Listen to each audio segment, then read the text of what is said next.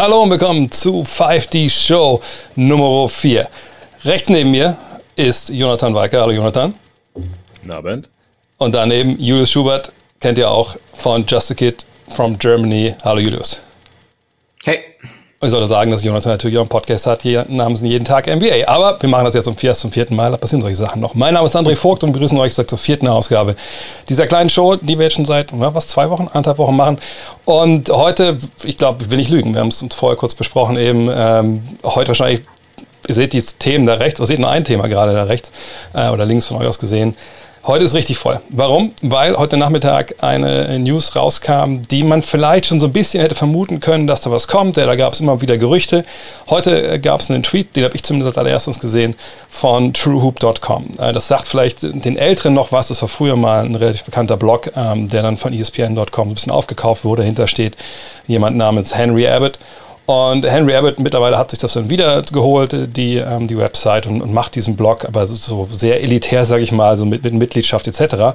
Ist auch alles egal. Der Mann ist sehr, sehr gut verbunden äh, mit der NBA und vor allem in Portland, denn da kommt er her, da wohnt er meines Wissens immer noch. Und er hat heute getweetet, hey, mir wurde gesteckt aus dem Umfeld von Damon Lillard. In den nächsten Tagen wird Damon Lillard einen Trade fordern von den Portland Trail Blazers.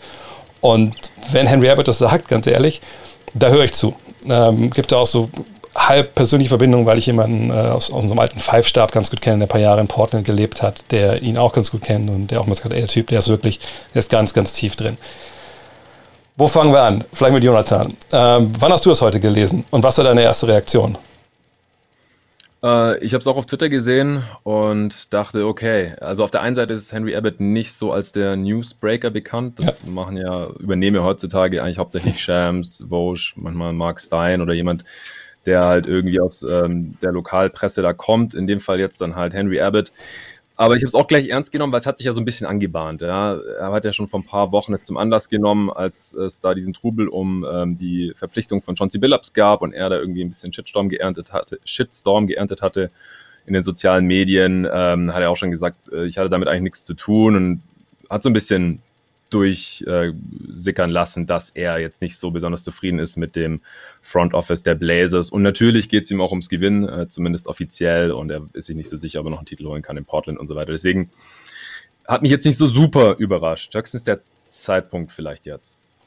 Wie war es bei dir, äh, Julius? Ich meine, das ist ja ein Spieler, der jetzt nicht irgendeiner ist, der, der Trade for, ist ja schon einer der, ja, der Transfer Mirten, Transforming, whatever. Ich weiß nicht, welches Wort ich da suche. Aber einer der wichtigsten Stars, die wir momentan haben, der mit seiner Art Basketball zu spielen, zusammen mit Steph Curry wahrscheinlich äh, den Basketball letzten ja, fünf bis zehn Jahre so sehr verändert hat wie kein anderer. Ist das wirklich jetzt ein Deal, wo du denkst, der kann, wenn der kommt, das Gefüge der Liga, das Kraftgefüge komplett durcheinander bringen? Ja, auf jeden Fall. Also Spieler der Klasse von Damian Lillard ähm, sind nicht oft auf dem Markt. Wenn wir auf die letzten Jahre gucken, da haben wir Anthony Davis gehabt, vielleicht einen James Harden, ähm, Kawhi Leonard und das war es eigentlich auch schon. Also Top Ten Spieler sind, sind selten äh, via Trade irgendwie verfügbar und erst recht nicht, wenn sie noch so lange ähm, Vertrag haben und Lillard hat ja noch mindestens drei Jahre Vertrag bei seinem Deal, also drei Jahre bei seinem Deal in Portland und wenn, wenn da irgendein Contender jetzt sagt, okay, oder ein Team, was vielleicht noch, noch diesen einen Spieler braucht, um wirklich ein echter Contender zu sein, dass sie, dass sie ähm, da investieren und, und versuchen, den Trade zu machen, dann kann das auf jeden Fall äh, riesige Auswirkungen auf das, auf das Gefüge der Liga haben. Ich bin wirklich total gespannt, wie die Trailblazers das angehen, wenn diese Anfrage wirklich kommt. Den du angesprochen. Er ist noch ein paar Jahre unter Vertrag. Also hat er nicht diese ja diesen Hebel, den vor ein paar Jahren äh, Camera Anthony zum Beispiel, dass man sagt, ey, ich werde Free Agent, hier ist meine Liste der Mannschaften, da trade mich bitte hin. Äh, bei allen anderen verlängere ich nicht, Kawhi Leonard, ja auch mit Toronto, ähm, ne, ansonsten bleibe ich da ein Jahr da und, und dann gehe ich wieder. So, ähm, das hat er ja nicht. Und jetzt ist für mich so ein bisschen die Frage, wie sieht das aus? Es gab ja auch Gerüchte, dass die Besitzerin das Team auch vielleicht verkaufen wollen würde. Also was ist überhaupt hinter den Kulissen da los?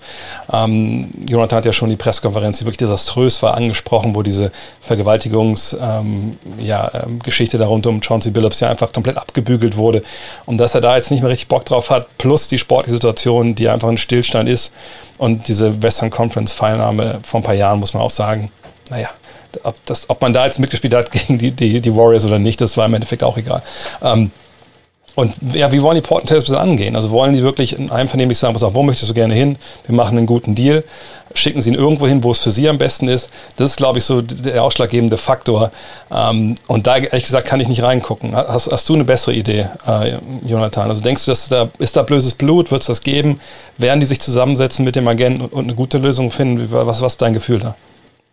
Also, wenn es an die Öffentlichkeit kommt, dann deutet es ja immer schon darauf hin, äh, der Spieler will ja jetzt weg und ihm ist auch egal, inwiefern die Franchise da dann drunter leidet, weil ansonsten mhm. wird es hinter verschlossenen Türen gemacht und äh, das Team sagt, okay, wir traden dich, aber bitte Füße stillhalten und dann kriegen die auch das Maximum.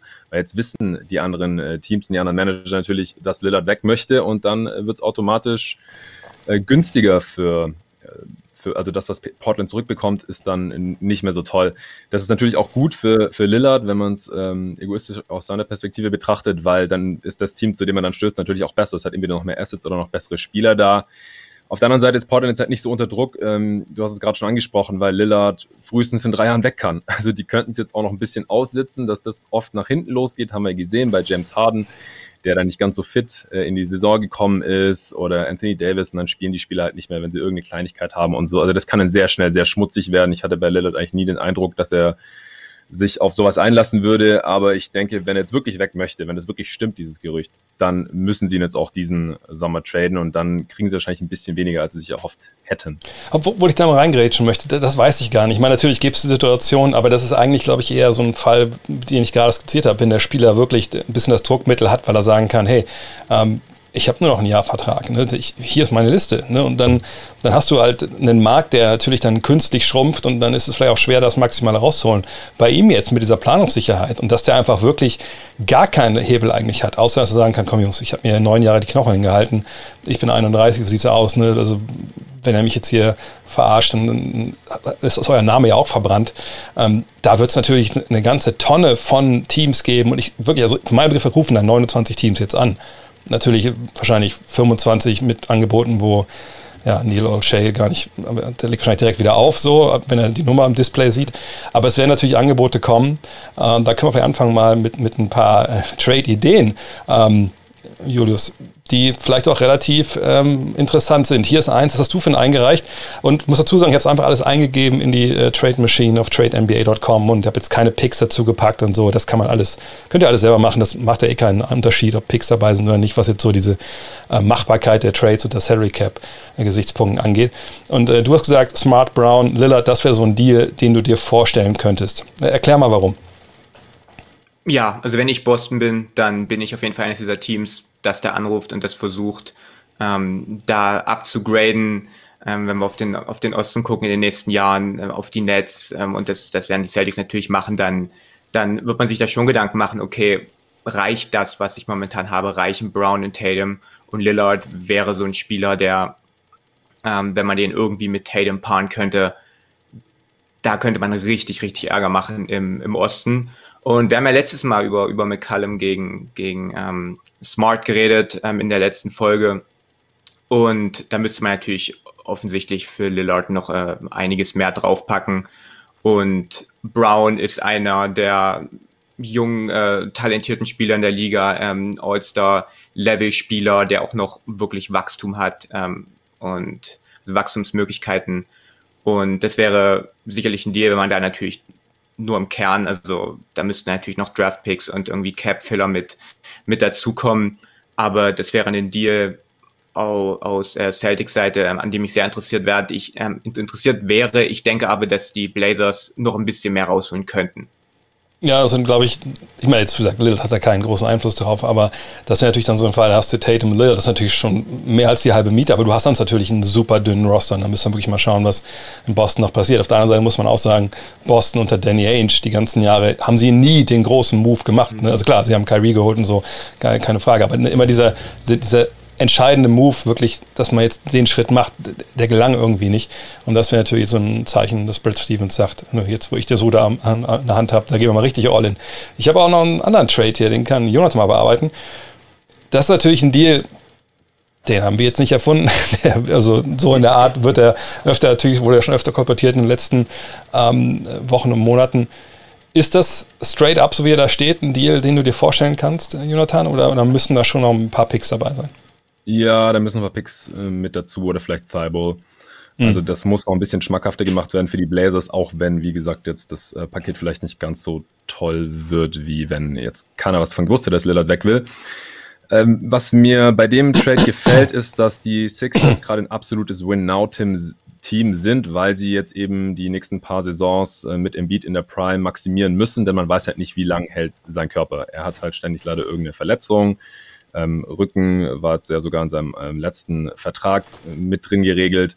Und Lillard würde das Team einfach komplett nach vorne boosten. Er ist genau der Spielertyp, der neben Embiid fehlt, weil er viel auf the Dribble machen kann. Natürlich im Halbfeld haben wir den Playoffs jetzt erst wieder gesehen. Er ist einer der besten Shooter off the Dribble all time und ähm, könnte da bestimmt viel machen mit Embiid. Passt tausendmal besser als Simmons und so Spieler wie Maxi und Thibault, die sind ganz nett.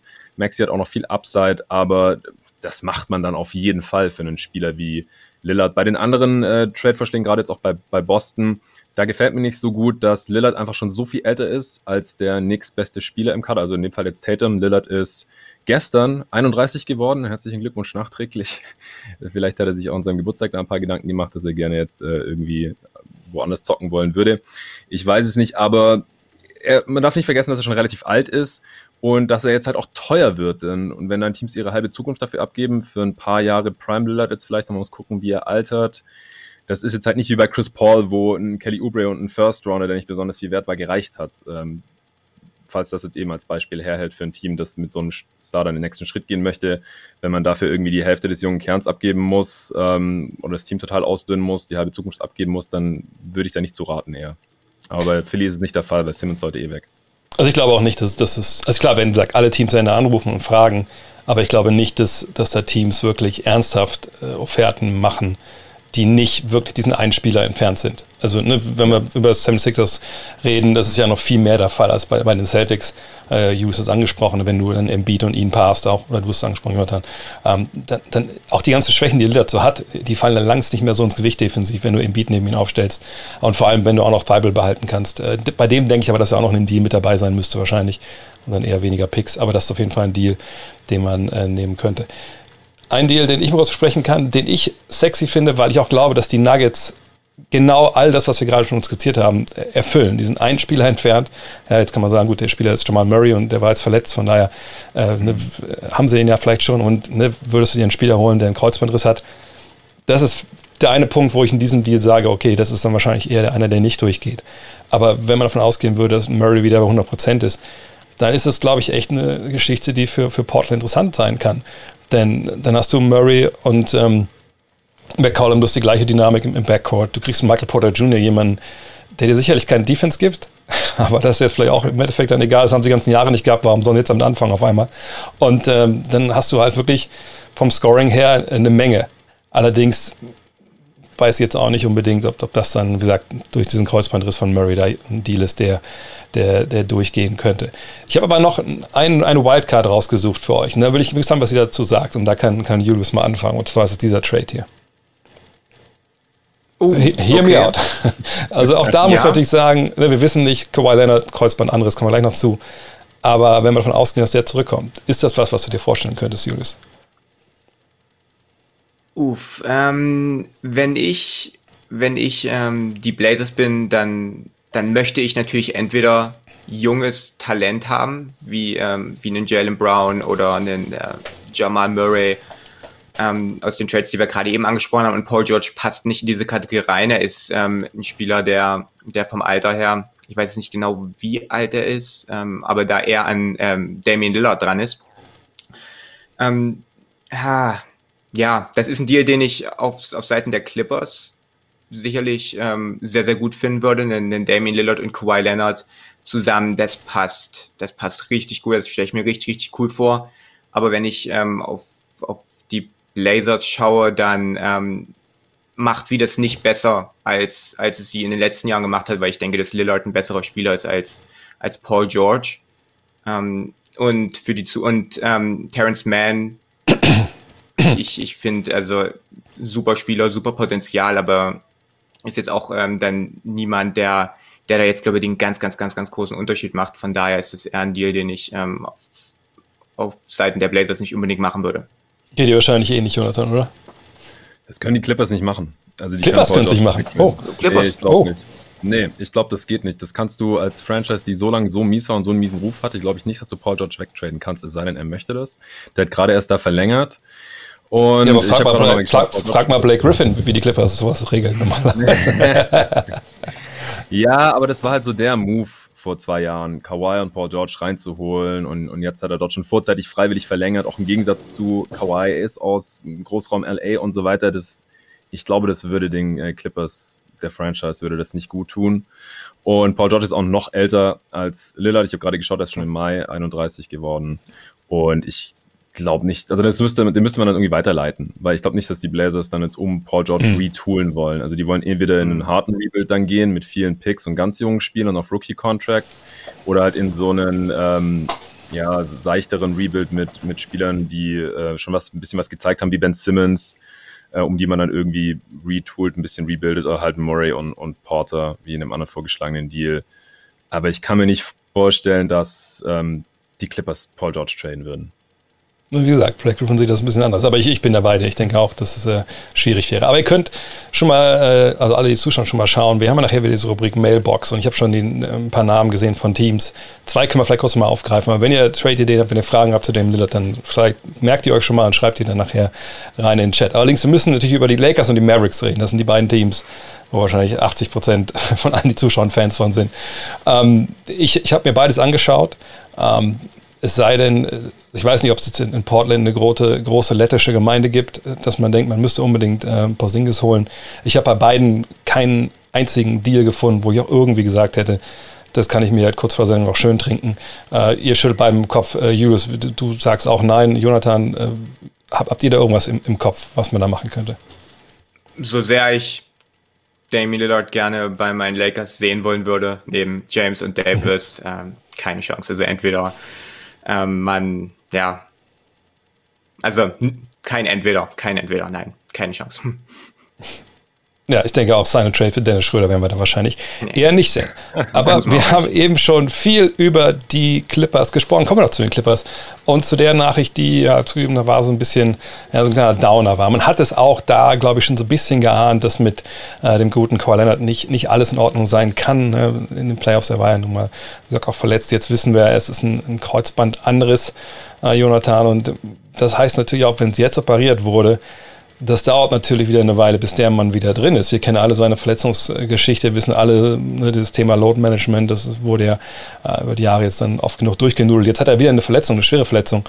Ähm, er wird Restricted Free Agent. Wie ist jetzt äh, die ultimative oder die, die unmittelbare Zukunft der Clippers und Kawhi Leonard einzuschätzen?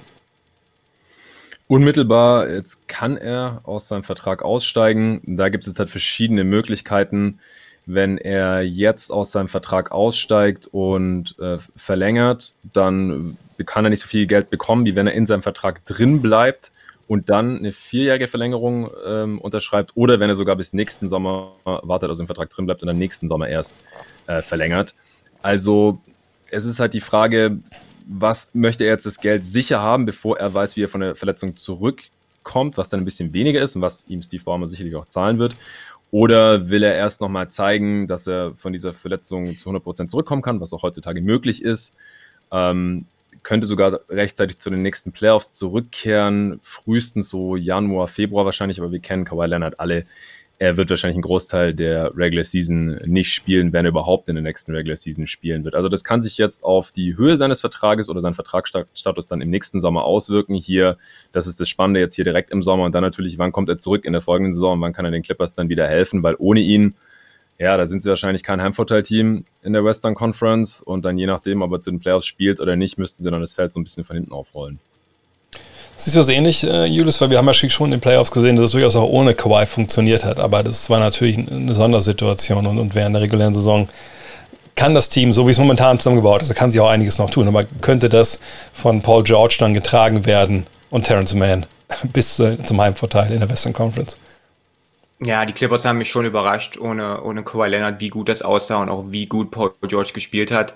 Aber ich sehe nicht, wie man ein komplettes Jahr lang mit Paul George als, als den besten Spieler rum und die ganze Reggie Jackson-Situation, der eine große Rolle hat, von dem, äh, hatte, von dem wir auch noch nicht wissen, ob er wieder zurückkommt oder nicht. Ähm, vor allem, wenn ich, wenn ich auf diesen äh, Westen schaue nächstes Jahr, ähm, auf die Lakers, auf die Suns wieder, auf die, auf die Nuggets, auf die Mavs äh, mit Luca, dann äh, denke ich, dass Heimvorteil eher unwahrscheinlich wird und dann halt auch in den Playoffs äh, man nicht wirklich eine Chance hat, da super, super weit zu kommen. Von daher, ähm, ja, sind die Clippers äh, darauf angewiesen, auf, auf Kawhi, wenn man nächstes Jahr Meister werden möchte.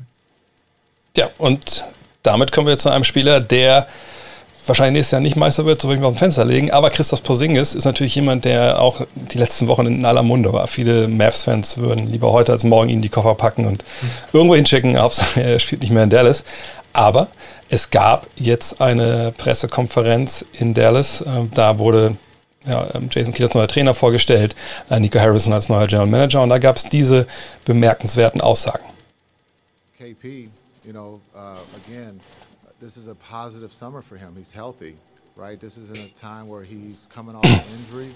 Um, I think he's really excited about this opportunity. I think he's a perfect fit for Luca. Um, again, he has a skill set that a lot of people don't have in our league. And so, for as a coach, I'm very excited to be able to work with him. I said it earlier. I think we're excited. Das noch nicht zu Ende.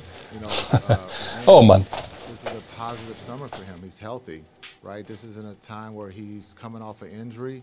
Um, I think he's really excited about this opportunity. I think he's a perfect fit for Luca. Um, again, he has a skill set that a lot of people don't have in our league, and so for as a coach, I'm very excited to be able to work with him. I said it earlier, I think we're excited about KP being healthy. I think he's excited, he's ready to work, um, and I think you're going to see a different KP. I think he's been unfairly maligned. You know, during the playoffs, he did exactly what he was asked to do. Exactly. He put team first and he put his own personal statistics knowing that people were going to give him a hard time because, as he said to me and others, he just wants to win. And to Jay Kidd's point and Nico's point, this is going to be the first season with the Dallas Mavericks where he's coming in healthy. And he's able to work on things other than just rehabbing to get his body ready, to, to get stronger, to work on his game, something he has not been able to do.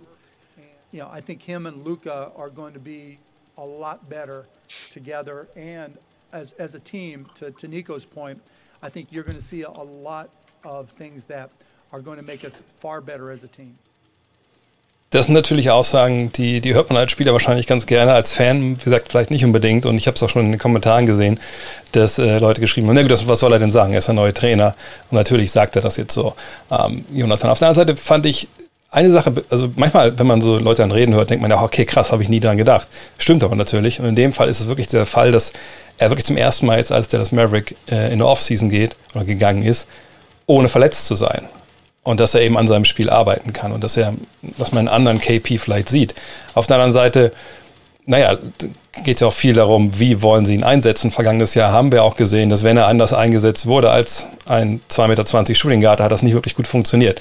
Also ist das nur, das nur Lippenbekenntnis oder siehst du wirklich da einen Punkt, den die drei gemacht haben oder den die beiden gemacht haben, äh, wo du sagen würdest, ja, also ich würde nicht aufgeben, äh, was Christoph Posingis und der das angeht? Ja, also erstmal haben sie jetzt natürlich das Richtige gesagt, egal ob sie ihn behalten oder traden, weil wenn sie ihn behalten, dann ist das Dinge, die er hören möchte als Spieler. Und äh, wenn sie ihn traden wollen, sind das halt Sachen, die jetzt sein Trade-Wert zumindest mal nicht schmälern, wenn sie jetzt gesagt hätten, ja, der hat nicht, echt nicht gut gespielt und wir sind uns nicht sicher, ob das passt und vielleicht traden wir den, dann geht der Trade-Wert auch direkt in den Keller. Macht man natürlich nicht, das ist klar. Ja, Porzingis ist ja grundsätzlich ein riskanter Deal gewesen von Anfang an. Also den Trade fand ich damals ganz gut, aber auch gleich mit der Vertragsverlängerung, weil er einfach 2,20 Meter Schlags ist und die bleiben halt in dieser Liga meistens nicht allzu lange fit. Und seit der Verletzung habe ich ihm auch in der Regular Season eher noch so den Benefit of the Doubt gegeben. Guckt mal, wie geil der letztes Jahr in den Playoffs gespielt hat. Und der war echt einer der besten Stretch äh, Rim Protector der gesamten Liga. Also Jungs, die hinten den Korb beschützen können, die Zone dicht machen können, äh, einigermaßen mobil sind und vorne halt den, den Dreier treffen und da verteidigt werden müssen. Und da kam er nie wieder auf dieses Niveau. Und es kann schon sein, dass er jetzt im Sommer wieder auf dieses Niveau kommt. Und dann ist er auch ein sehr guter Partner. Also so ein Spieletyp möchte dann fast jedes Team dieser Liga haben. Weil du halt vorne das Feld breit machen kannst. Das kann er mit seinem Wurf, der könnte vielleicht mal nochmal wieder ein bisschen besser fallen. Vielleicht können er noch ein, zwei andere Aspekte, wie man ihn im Halbfeld offensiv besser nutzen kann, äh, über, über den Sommer mit einbringen in sein Game. Aber vor allem die Defense, die muss wieder kommen. Weil wenn er nicht hinten den Laden zusammenhalten kann als äh, Rim Protector, dann ist er halt seine Kohle echt nicht wert. Und dann bringt es einfach auch kurz- bis langfristig nicht in Dallas mit ihm. Ähm, Jonathan hat eine wichtige Sache angesprochen, Julius, dass man natürlich letztes Jahr versucht hat, ne, andere Sachen äh, beizubringen, oder andere Sachen mit ihm zu machen. Es hat nicht funktioniert.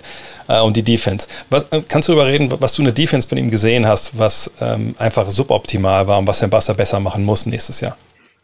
Ja, die Clippers-Serie hat sich zu dem Zeitpunkt geändert um 180 Grad, als, als die Clippers angefangen haben, klein zu spielen. Es hat eine Weile gedauert, bis Tai Lu ähm, das Adjustment gemacht hat, aber sobald es gemacht hat, wurde Porzingis defensiv vom Feld runtergespielt gegen die Five-Out-Offense, was wir ähm, nicht, nicht so krass äh, von Gobert auch gesehen haben, aber da waren auf jeden Fall Parallelen zu erkennen, dass er ähm, als jemand, der dann zu kleineren Flügelspielern oder Guards selbst raus switchen muss, äh, da am 1 gegen 1 nicht verteidigen kann, der nicht äh, recovern kann bis zur Dreierlinie, also der nicht den Korb schützen kann und dann gleichzeitig äh, auch dann kurz danach äh, draußen sein kann, um, um die Dreierwürfe zu verteidigen, weil er einfach nicht mobil genug ist und schnell genug ist und, und nicht genug ist. Und natürlich muss man sagen, dass da ähm, sehr, sehr viel auch von ihm verlangt wurde, weil jetzt nicht unbedingt die allerbesten Verteidiger neben ihm waren und das sicherlich auch ähm, helfen würde, wenn man äh, Verteidiger hätte, die ihm da ein bisschen auch verstecken können in, einem, in, in, in, gegen so eine Smallball-Gegner, gegen die man auch auf jeden Fall wieder treffen wird in der Zukunft. Ähm, aber dass man halt keine wirkliche defensive Rolle gefunden hat, dann hat man es ein bisschen versucht, ihn, ihn als Weak Set Help Defender einzusetzen, was aber auch nicht geklappt hat, weil er dann ständig diese Backcuts ähm, an der Baseline abgegeben hat, was überhaupt nicht passieren darf. Also dann kamen halt auch noch solche Sachen dazu, Fehler, Konzentrationsprobleme und solche Geschichten. Und das war der Grund, warum er, warum er defensiv so große Probleme hatte. Und wenn du dann offensiv das nicht wieder rausholst, dann, dann ist es halt schwer, da viele Minuten zu rechtfertigen. Ich, ich bin vollkommen bei dir, das sind wirklich Sachen gewesen, die fand ich auch sehr problematisch. Auf der anderen Seite, in der Offensive, und, und da glaube ich, kommt auf Kit echt, echt eine Menge Arbeit zu. Also, dass man ihn wirklich nur an die Dreierlinie gestellt hat. Und nochmal, ne, viele Sachen haben auch nicht funktioniert. Die, die Post-Up-Abenteuer da früh in der Saison, mhm. die, die waren ja nicht zu ertragen. So, das war ja wirklich, das war ja painful, das jetzt anzuschauen. Aber, aber da muss einfach mehr kommen. Und, und ich frage mich wirklich, er hat das damals ja, glaube ich, in Ansatz, wenn ich mich jetzt richtig erinnere, weil ich, ich denke manchmal, das, das, das gab es wahrscheinlich gar nicht, ich habe mir das nur vorgemacht, aber ich fand damals in, in New York, da hat man ja schon so ein bisschen was in die Richtung gesehen. Er ist ja aufs Pin-Downs auch gekommen, auf einen, auf einen High-Post mm, und solche ja. Geschichten. Ne, das war jetzt einfach gar nicht mehr. Äh, und er muss jetzt ja nicht einen Dream Shake nach dem nächsten auspacken, weil Van Dallas sind jetzt ein Flamingo nach dem nächsten, aber so ein bisschen mehr Variabilität, dass man auch mal eine Offense über ihn laufen lassen kann. Das würde ich mir schon von jemandem erwarten, der der, der Zweitstar ist. Es geht ja nicht mal um das jetzt, was kriegt er, 35 Millionen, sondern einfach ne, den Status, den er spielerisch haben muss, ne, der, der muss einfach nach oben gehen. Und da bin ich schon was, was Kit da so ein bisschen vorhat. Aber wenn wir schon mal bei den Mavs sind, äh, Jonathan, es ist ja auch hier so, es gibt Cap Space. Es ist mal wieder ein Sommer, werden viele Mavs-Fans sagen, mit, mit großen Hoffnungen äh, und wahrscheinlich dann im Endeffekt riesige Enttäuschung. Aber ähm, welche Art Spielertyp würdest du dir wünschen für die Mavs, wenn du jetzt weißt, okay, wir haben natürlich Doncic und Porzingis bleibt und das ist so, dass das Star-Duo. Welchen dritten, welchen Art Spieler würdest du dir wünschen? Ja, schon jemand, der was noch machen kann im Halbfeld, damit nicht so viel Last immer auf Luca liegt. Vielleicht auch jemand, der mal den Ball in Transition ein bisschen pushen kann, das ist auch nicht so Lukas Game. Also auf jeden Fall jemand, der auf jeden, der noch irgendwie primäres oder zumindest sekundäres Playmaking mitbringen kann idealerweise dann noch einen Wurf hat, äh, damit er halt das Feld auch für Luca und seine Halfcourt-Offense breit machen kann. Also so ein Spieler, den hatten die Mavs halt nicht. Also bei allem Respekt jetzt für Jalen Brunson. Aber Tim Hardaway Jr. ist das auch nicht. Also das wird sehr interessant zu sehen sein bei den Mavs. Da hängt ja auch viel davon ab, ähm, inwiefern sie jetzt ihre werdenden Free Agents behalten, wie viel Cap Space sie dann da haben werden der ursprüngliche Traum war ja Janis als Free Agent vielleicht irgendwie nach Dallas zu locken, aber der hat jetzt schon vorzeitig verlängert. Also so der No-Brainer All-Star-Teammate für Luca ist jetzt hier nicht mehr auf dem Markt und deswegen muss man sich dann halt irgendwie mit so einer ja, Lösung aus der zweiten Reihe wahrscheinlich begnügen und da würde ich nach so einem Spielertyp schauen, also nach einem, nach einem Playmaker, der auch werfen kann. Vielleicht sollten wir aber jetzt mal gucken, aber in die Glaskugel schauen, um, um wen sie sich bemühen. Also ich, ich habe seit Monaten diesen Namen der Mother Rosen im Kopf und, und ich, mir ist bewusst, dass dieser Dreier natürlich ein Problem ist. Aber auf der einen Seite denke ich mir so, okay, Luca trifft ja besser. Ja, und es hat sich einen Riesensprung gemacht. Du hast KP, der das ganze Feld breit macht. Und wir haben gesehen, dass, dass DeRozan äh, zum Playmaker geworden ist und sein Passspiel natürlich unfassbar gesteigert hat in, in San Antonio. Von daher ist das so ein Name, der bei mir im Kopf rumspukt. Was, was, was, was geht bei dir da vor sich, wenn du an die Mavs und an ihr Free Agent Geld denkst, Julius? Ja, DeRozan wäre jetzt auch der Name gewesen, den ich jetzt angesprochen hätte. Klar muss man Abstriche machen, klar gibt es Spieler, die mehr Spacing liefern, wenn Luca am Ball ist. Klar gibt es Spieler, die besser verteidigen können auf dem Flügel. Aber diese Spieler sind nicht auf dem Markt dieses Jahr. Ähm, und also abgesehen von Kawhi. Und das große Problem der Mavs war, und Jonathan hat es gerade schon angesprochen, dass man in den Minuten, in denen Luca auf der Bank saß, nicht überleben konnte in den Playoffs und dass Luca in den Minuten, in denen er gespielt hat, alles machen musste, dass niemand da war in den Playoffs, der wirklich echte Entlastung äh, geliefert hat. Und das würde The Rosen, der ein super Jahr gespielt hat für die, für die Spurs und fast schon so ein bisschen unterbewertet ist, habe ich mittlerweile das Gefühl. Ähm, der würde viele dieser Probleme lösen, weil er sich seinen eigenen Wurf kreieren kann, weil er am Halbfeld auch für seine Kollegen auflegen kann und weil er wirklich Luca Lasten abnehmen kann. Und wir haben es immer wieder gesehen in den Playoffs. Luca spielt eine wunderbare erste Hälfte und dann in den zweiten Hälften geht dann einfach die Kraft aus, weil man einfach nicht erwarten kann, dass jemand so viel macht, dass jemand alles macht und dann am besten auch noch durchspielt. Und da könnte The Rosen sicherlich helfen und das würde auch wieder, ähm, denke dann Auswirkungen auf jemanden haben wie Posingis und vielleicht auch auf jemanden wie Hardaway Jr., weil das sind keine schlechten Spieler, aber das sind keine Spieler, mit denen du gewinnst, wenn sie deine zweit- oder drittbester Spieler sind, leider. Ähm, bei Posingis war das ja so ein bisschen die Hoffnung, aber ich denke, davon können wir uns verabschieden. Und hätte man jemanden wie The Rosen, dann wäre vielleicht Porzingis dein, deine dritte offensive Option und Hardaway deine vierte oder vielleicht auch umgedreht. Und dann könnten, die, könnten diese Spieler vielleicht auch ähm, viel, viel ähm, mehr Wirkung auch haben. Und von daher ist das ein Spieler, für den ich vielleicht nicht traden würde. Aber wenn man die Möglichkeit hat, ihn als Free Agent zu bekommen, dann sollte man das auf jeden Fall versuchen. Ich glaube, ein Faktor, der auch dazukommt, jetzt durch die Verpflichtung von Kit als Coach, das ist ja jemand, der ganz, ganz lange in seiner Karriere klarkommen muss. Sicher in der anderen Zeit, da war der ja noch nicht ganz so wichtig, aber er hat ja nicht mal einen Zweier gehabt. So, von daher, wenn man den jetzt hat und der kann vielleicht mit ihm so ein bisschen arbeiten, vielleicht auch nicht uncool. Äh, aber Jonathan, fällt dir noch ein anderer Name ein, wenn du jetzt an die Free Agency-Klasse denkst? Einer schreibt dir gerade in den Kommentaren Spencer Dinwiddie zum Beispiel. Ja, es ist halt so ein bisschen die Frage, will man jetzt wirklich ähm, die nächsten ein, zwei Jahre maximieren, mit Luca schon direkt so weit wie möglich in die Playoffs kommen, oder will man eher ein bisschen mittelfristiger aufbauen mit einem Spieler, der vielleicht noch ein bisschen wachsen kann, der noch nicht jetzt jenseits der 30 ist wie The Rosen, weil das wäre halt ein Win-Now-Spieler. Fände ich keine so schlechte Idee, wenn er halt nicht zu teuer wird, so 10, 15 Millionen, aber alles Richtung 20 und drüber, finde ich, ist The Rosen halt nicht wirklich wert. Ähm, dann, äh, ja, Dinwiddie, der ist auf jeden Fall ein bisschen jünger, kommt jetzt halt auch von einem angerissenen ACL, genauso wie die gleiche Verletzung, die jetzt Kawhi hat, nur dass er halt ein halbes Jahr Vorsprung hat im Prinzip. Den fände ich vom Skillset ganz nice, weil der ähm, hat einen soliden Wurf, ähm, kann was im Halbfeld machen mit dem Ball in der Hand, ist defensiv jetzt auch nicht total überfordert, ist auch so ein bisschen Combo Guard mäßig unterwegs. Wenn man jetzt noch jünger geht, dann könnte man vielleicht gucken, ob man einen Lonzo Ball bekommt, der dann auch in Transition halt die Pässe spielen kann, der mit seinem Wurf jetzt auch Offball besser funktioniert, der seine Probleme im Halbfeld, in der Halbfeld-Offense hat, weil er kein guter Slasher ist, aber das macht dann halt wiederum Luca den Fit, fände ich ganz nice. Defensiv ist er auch stark. Also da gibt es schon verschiedene Optionen. Oder wenn man halt schon Richtung alten Spieler geht, wie jetzt DeRozan, Ü30-Spieler, oder dann könnte man vielleicht sogar gucken, ob man Lowry oder einen, sogar einen Mike Conley bekommen kann, die halt dann extrem erfahren sind, im Gegensatz zu DeRozan halt auch noch einen Wurf haben und ähm, halt auch das Playmaking im, im Halfcourt mitbringen können. Ja, auf jeden Fall gibt es Optionen für die, für die Mavs. Ja. Man darf gespannt sein. Aber Mavs-Fans kennen das ja, dass im Endeffekt ihr Herz gebrochen wird. Kommen wir zu einem, dem wurde das Herz gerade gebrochen, Bradley Beal. Äh, ihr habt es wahrscheinlich mitbekommen, sollte eigentlich nach Tokio fahren, in, glaube ich, in acht Tagen beginnen die Olympischen Spiele. Wird er nicht, er hat sich mit, mit Covid infiziert, ähm, wurde aus dem Kader jetzt rausgenommen. Klar, es ist in, in Quarantäne. Ähm, Jeremy Grant hat es ebenfalls erwischt. Ähm, der ist zwar selber nicht infiziert, aber war wohl wahrscheinlich mit Beal, waren die auf dem Zimmer, wenn sie nicht geteilt haben, aber hatten wahrscheinlich so viel Kontakt, ähm, dass man da jetzt auch gesagt hat, nee, der darf auch nicht mitfahren. deswegen gab es jetzt zwei Ersatzleute. Und ähm, wie es immer so ist, als dann die erste Meldung kam, wenn man dann mal geguckt hat in die Redaktion, Reaktion bei Twitter, ja, LeBron, dass er nicht spielt, war relativ klar, glaube ich, außer den Leuten auf Twitter. Ähm, aber jetzt die beiden Namen, die jetzt dann kamen, fand ich schon überraschend, wenn ich ehrlich bin. Wir haben Calvin Johnson, der dabei ist, und JaVale McGee. Ähm, Kevin Love Ich war sorry, ich habe gesagt, Jeremy Grant ist ja noch gar nicht raus, wer dabei ist. Nicht dabei ist. Kevin Love ist nicht dabei, weil er verletzt war. So rum. Ähm, also mit McGee ersetzt Love und äh, wir haben Johnson, der dann Beal ersetzt.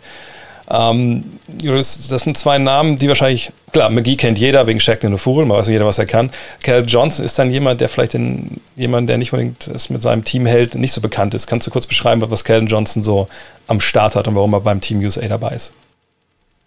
Ja, Kellen Johnson war vor ein paar Monaten noch in meinem Video über die unterbewertetsten Spieler der NBA äh, mit drin, was jetzt auch so ein bisschen bestätigt hat, weil ja, das hat schon für Aufsehen äh, gesorgt, ähm, weil es natürlich Spieler gibt, die auf jeden Fall besser sind als er, ähm, die auch sicherlich vielleicht eine, eine Möglichkeit gewesen wären, wären für das Team. Kellen Johnson ist jemand, der ähm, abseits des Balles äh, eine Menge machen kann und das, das ist halt was, was diesem Team so ein bisschen gefehlt hat. Ähm, wenn wir jetzt auf Team USA gucken, da sind sehr, sehr viele Spieler dabei, die den Ball in ihren Händen brauchen, die, die als On-Ball-Shot-Creator wahnsinnig gut sind. Aber es hat so ein bisschen diese Komponente gefehlt, diese, diese Off-Ball-Komponente, Spieler, die ähm, sich abseits des Balles bewegen können, die dann um Screens herumgehen, ähm, für die man wirklich auch Spielzüge laufen kann. Ähm, und äh, da wäre Duncan Robinson vielleicht noch ein Kandidat gewesen, der, der mir so ähm, durch den Kopf geschwört ist. Aber Kelton Johnson ähm, bringt auch einiges von ihm mit. Und dann ist er halt ähm, super defensiv, ist äh, sehr jung, hat was zu beweisen und ähm, könnte da jemand sein, der wirklich mit seinem Einsatz da, da richtig was rausholt. Jetzt ist natürlich Beal ein ganz anderer äh, Spielertyp und Hughes hat schon geschrieben, warum jetzt äh, Johnson ihn da ersetzt. Auch wahrscheinlich die Skills, die, Beal mitbringt, hätte man ihn nicht ersetzen können. Greg Popovich hat ja auch gesagt, als er gefragt wurde, ja, also wo wird denn jetzt geschaut? Also wie guckt ihr denn, wie ihr jetzt dann Ersatz findet? Hat er gesagt, ja, wir müssen Leute finden, die zum einen fit sind, ja, also jetzt nicht die ganze Zeit in Cancun waren, ne, sondern einfach trainiert haben. Und wir brauchen eben auch Leute, ne, die, die, überhaupt wollen und, und, auch jetzt direkt, direkt reingeworfen werden können. Naja, und bei ihm ist also, Pop kennt ihn natürlich sehr, sehr gut. Deswegen äh, klar, dass er da reinkommt. Aber Javel McGee, Jonathan, da werden jetzt viele sagen, Moment mal, also das kann ja nicht sein. Also so viele Leute können ja gar nicht am Strand liegen aus der NBA, dass sie Javel McGee mitnehmen. Haben es aber trotzdem gemacht. Kannst du das nachvollziehen? Naja, ist dreimaliger NBA-Champ. Ne? Ja, das stimmt natürlich. Ja. Wenn ich vergessen. äh, ich kann mir halt vorstellen, dass es echt so eine, so eine Kombination aus diesen Dingen ist. So, wen können wir jetzt anrufen, der sagt, ja, ich bin schon auf dem Weg zum Flieger, ich komme nach Vegas und, und bin am Start und wenn ich nicht spielen muss, dann ist auch egal. Also ich, wir haben da ja auch schon hier drüber gesprochen in der Show wenn jetzt nicht die absolut besten der besten NBA-Spieler beim Team USA dabei sind, dann ist es vielleicht manchmal wichtiger, dass die Skills da gut zusammenpassen, dass da jeder seine Rolle akzeptiert.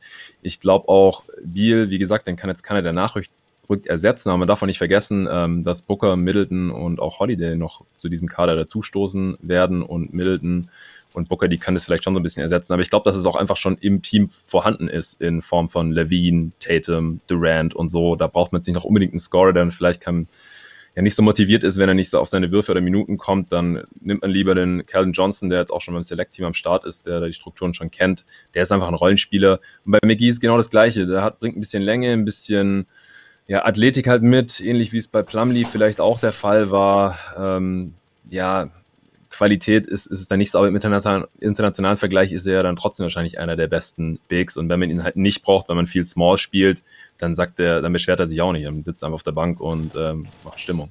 Ich glaube, das ist auch ein Punkt, den man ja sagen muss. Also, das sind jetzt keine Verpflichtungen, auch wenn mit Biel natürlich ein Starter jetzt fehlt. Das sind keine Verpflichtungen, man weiß, sie spielen 20, 25 Minuten. So, und, und du hast angesprochen, Johnson war schon im, Team, im Select-Team dabei. Äh, das war dann nur sinnvoll, einen von denen hochzuziehen.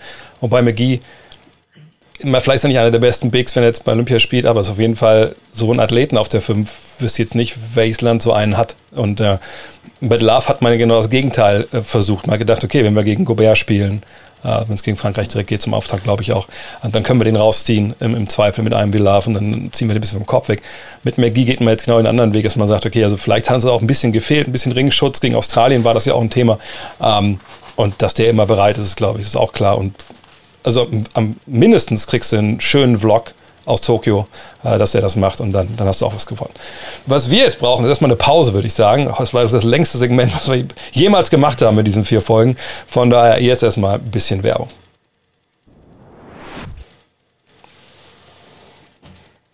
Now to the pandemic, the coronavirus crisis, COVID 19 lockdowns. Time out. Our mind is running but the world holds still. And all we can do is wait. Wait for what? Wait for better times? Wait for new opportunities? For new challenges? Nah, the challenge is here, now. Let's make it part of the way. Face it and become a stronger version of ourselves. The rules are different, but the game is still the same. So we don't wait for it to change. We play it. This is Never Not Ballin'.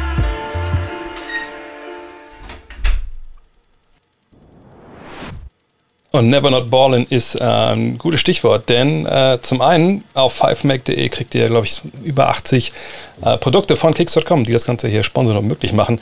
Und wenn ihr da den Code 525 eingibt, also nur auf 5mac.de, nicht bei Kicks.com selber, dann kriegt ihr auf alle Produkte, die es da gibt, also Donovan Mitchell Trikot zum Beispiel, äh, Nikola Jokic Trikot, 25%. Und äh, Never Not Ballin' ist gleichzeitig auch ein gutes Stichwort, denn ähm, danke Kicks, ich glaube, ihr habt die auch bekommen, wenn ich mich richtig mhm. erinnere. Oh, ja. ähm, die neuen Zoom Freak 3, glaube ich, mittlerweile gibt es. Äh, ich hatte den ersten, da war ich damals in Athen, habe ich den bekommen. Äh, fand ich schon sehr geil. Und jetzt, ich weiß nicht, was die Zunge da genau soll. Ich muss immer nachgoogeln, warum, warum das so aussieht, wie es aussieht. Aber auf jeden Fall äh, muss ich sagen, diese, die, die Sänger von, von Janis, echt bequem. Geil, ja. Geiles Ding. Also kann ich, ich weiß nicht, wie es euch geht. aber gestern, ich habe sie gestern schon mal angehabt zum Joggen. Ich brauche ja ein bisschen mehr Dämpfung in meinem Alter, von daher bin ich froh, dass da ein bisschen mehr eingebaut wurde. Auf jeden Fall.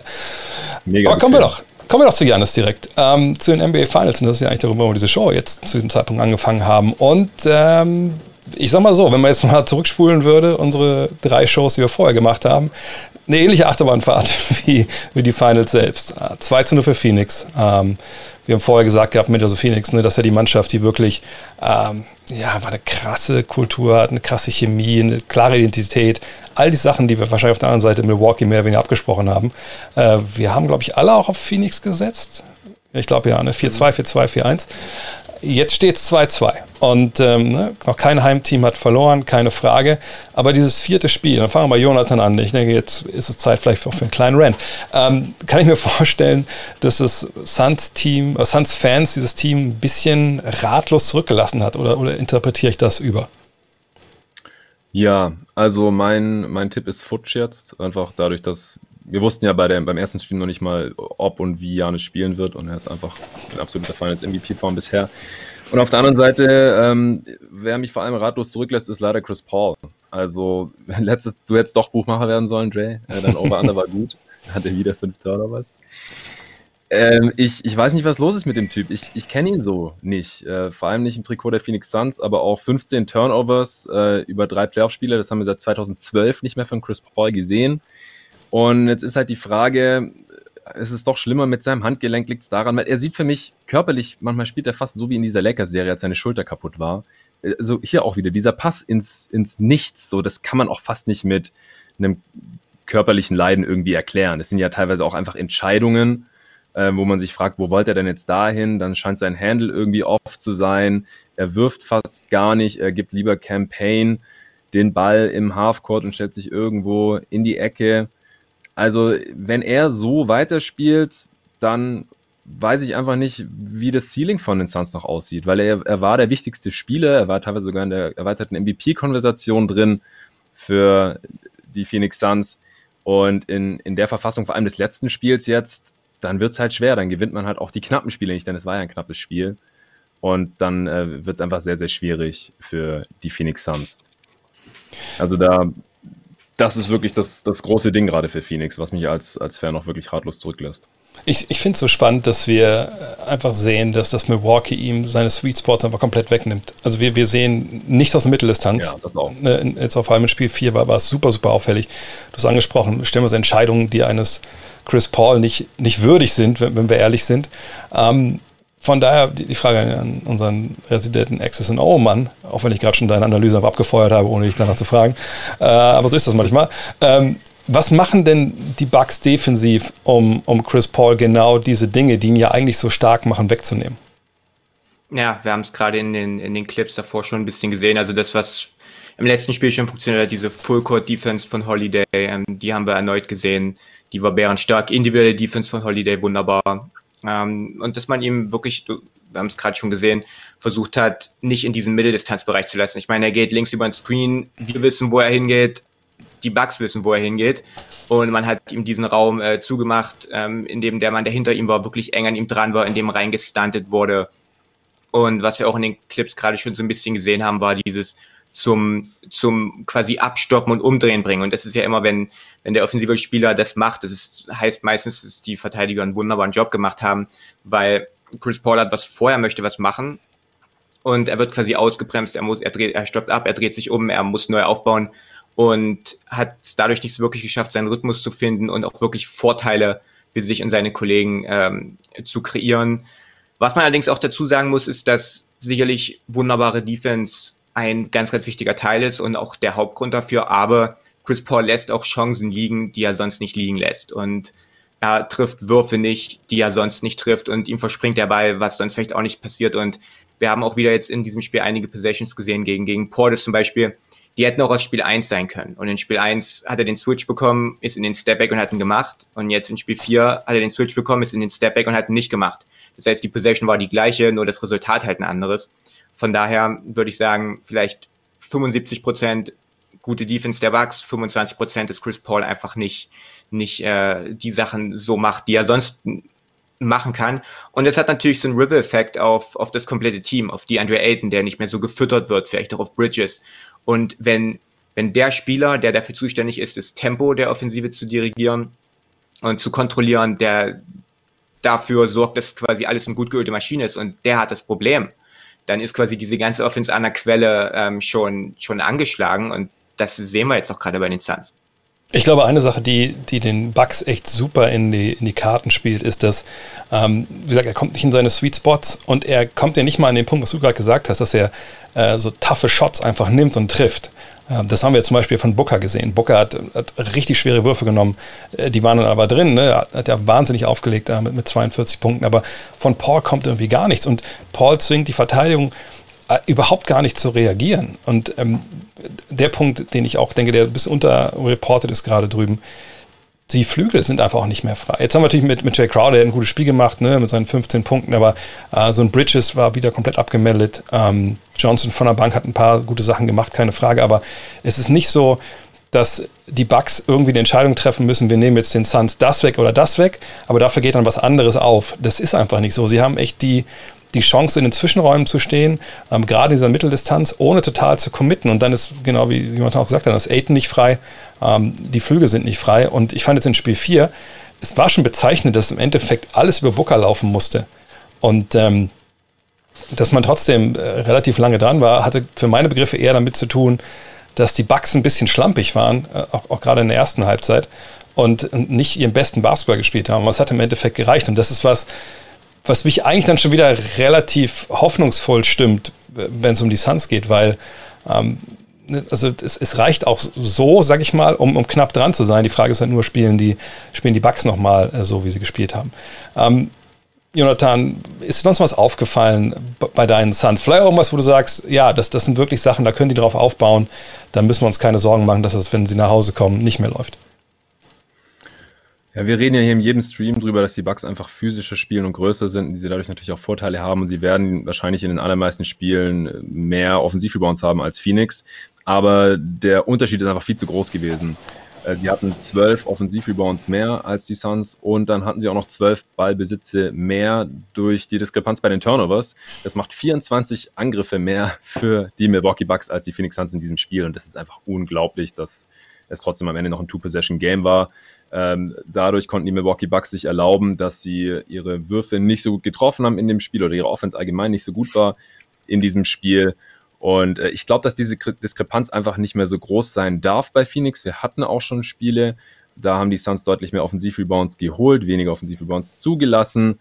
Aber dazu müssen sie auch einfach besser rebounden. Ich weiß nicht, wie ich es anders ausdrücken soll. Das sagt man immer so leicht, aber ich denke, da ist noch Luft nach oben, weil wir es einfach schon gesehen haben. Und sie müssen besser auf den Ball aufpassen. Vor allem Chris Paul.